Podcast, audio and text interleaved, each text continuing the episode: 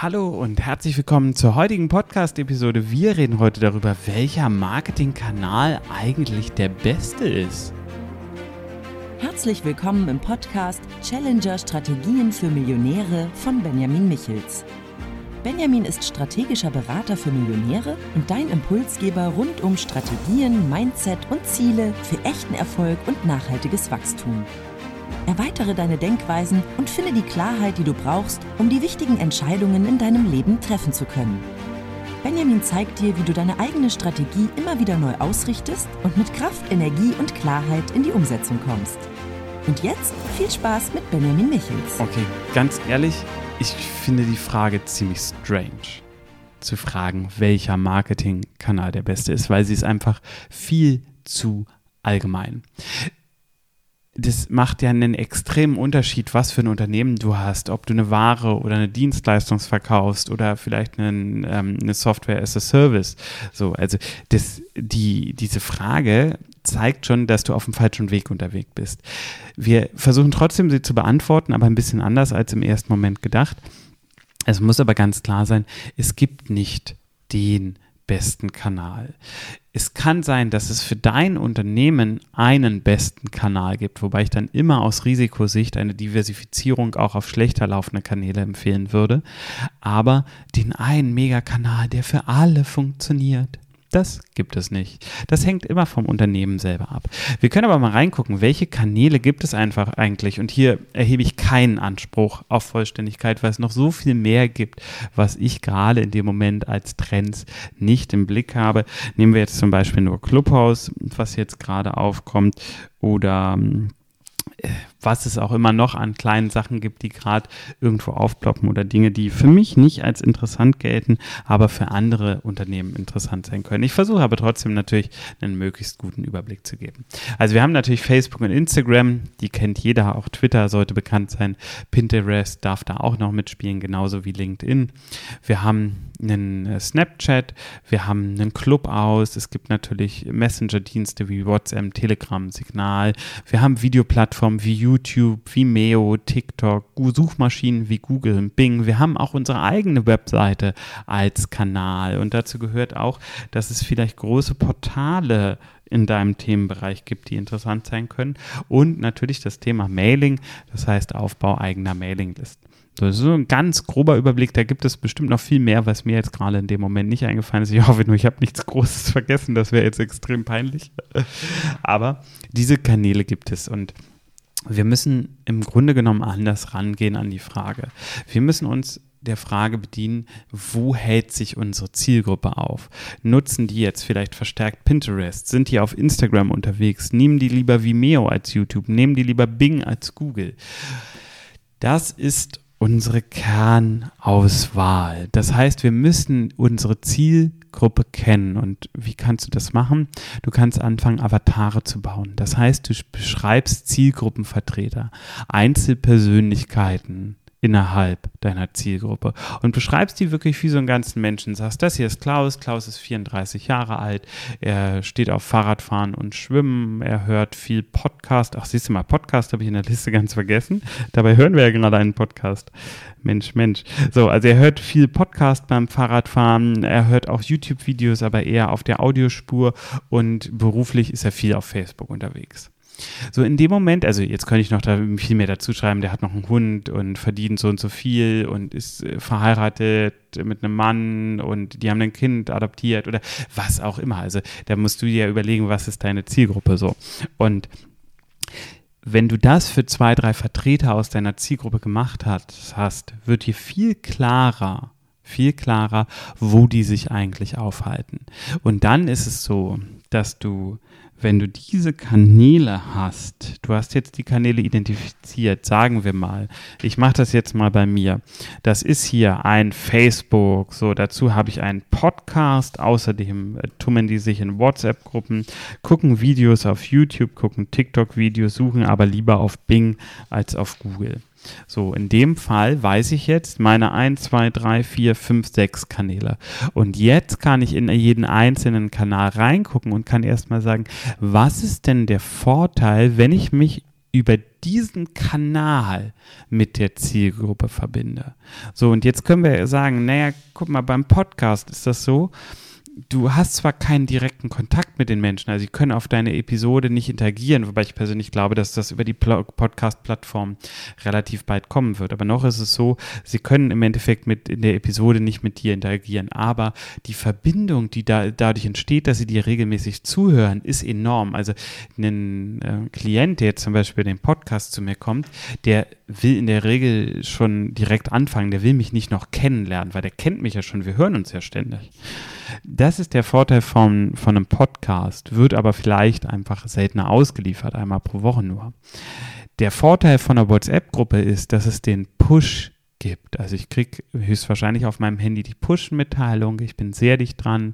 Wenn die WhatsApp-Gruppe gut ist, dann ähm, erzeugen auch noch die anderen Mitglieder in der Gruppe natürlich einen gewissen Effekt. Dadurch kann ein Sogeffekt entstehen.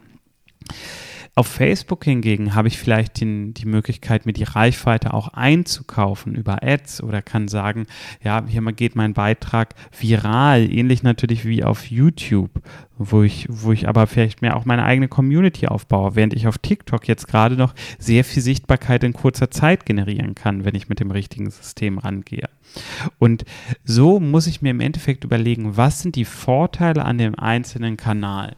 Und jetzt gibt es Menschen, die nutzen das Gießkannenprinzip. Das heißt, sie spielen die exakt gleichen Inhalte auf allen Kanälen aus.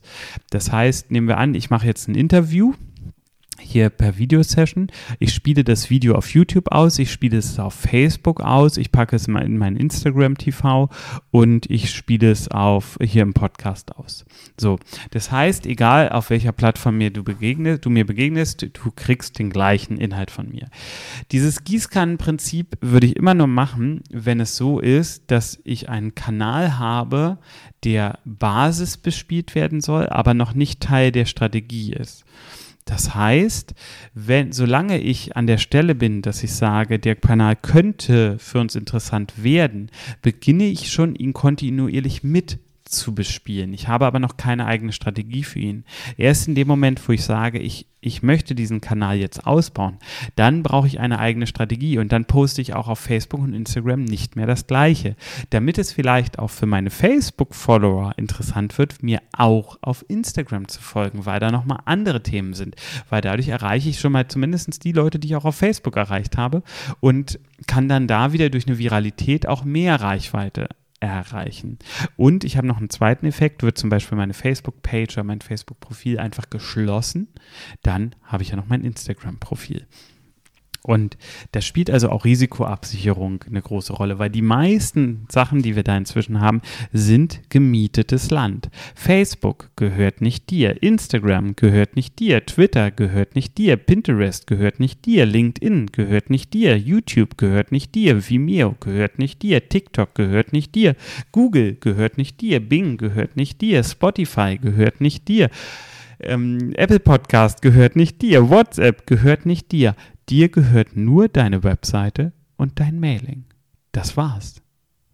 Und deswegen ist es so wichtig, noch eine Zweitstrategie mit aufzubauen. Das kann auch vom Umsatz super relevant sein. Ich hatte jetzt in einem meiner Unternehmen, haben wir gerade eine Aktion laufen gehabt und 40 Prozent des Umsatzes ist über die Mailinglist reingekommen, obwohl die kleiner ist als die Social Media Accounts.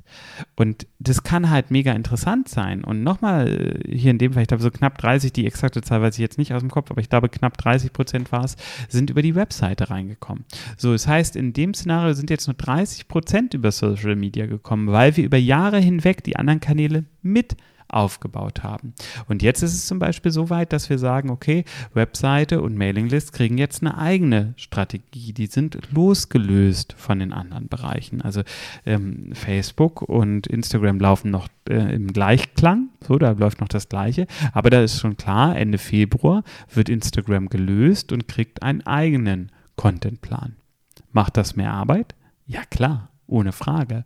Ist es strategisch sinnvoll? Kann man nur im Einzelfall sagen. Für uns in diesem Moment schon. Ob es für dich strategisch sinnvoll ist, kann ich nicht sagen, ohne deine Accounts analysiert zu haben.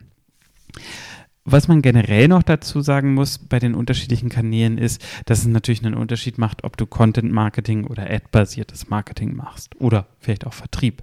So Vertrieb und Marketing existieren für mich nebeneinander. Vertrieb ist nochmal anders aufgebaut als Marketing und das hat lange gedauert. Ich habe viele Jahre gebraucht, bis ich da den, den Unterschied dazwischen begriffen habe. Aber es gibt einen sehr, sehr gut spürbaren Unterschied. Und du musst dich im Endeffekt auch, dir im Endeffekt auch überlegen, was will ich denn machen? Will ich Content Marketing machen? Will ich Ad-basiertes Marketing machen? Will ich Vertrieb machen? Will ich das Hand in Hand alles machen?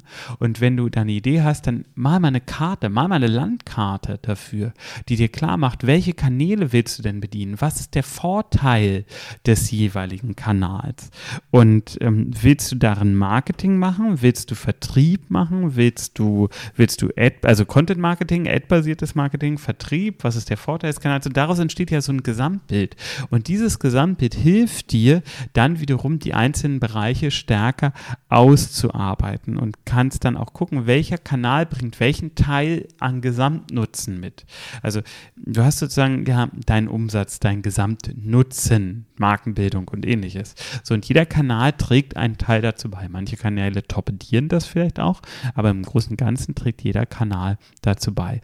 Und da darfst du dich in der Analyse fragen, welcher Kanal macht denn jetzt eigentlich hier wie viel und ist das strategisch sinnvoll oder nicht? Und wenn du da feststellst, boah, die Analyse fällt mir aber schon alleine, fällt mir schon alleine schwer, dann empfehle ich, melde dich bei mir. Geh auf benjamin-michels.de oder klick den Link hier in der Video, äh, in der Video wollte ich schon sagen, in der Podcast-Beschreibung und dann nehme ich mir gerne Zeit für dich. Wir lernen uns kennen. Wir gucken mal konkret bei dir rein und ich gebe dir direkt schon ein paar Tipps mit auf dem Weg, wo du sagen wirst, wow, zum Glück habe ich mit Benjamin gesprochen. Das hat mir einen krassen Mehrwert gegeben. Ich hoffe, die heutige Episode hat dir geholfen. Wenn ja, dann lass mir gerne ein Like da oder ein Abo oder eine gute Bewertung. Da freue ich mich immer. Und ich freue mich, wenn wir beide miteinander in Kontakt kommen. Bis zur nächsten Episode. Mach's gut. Tschüss.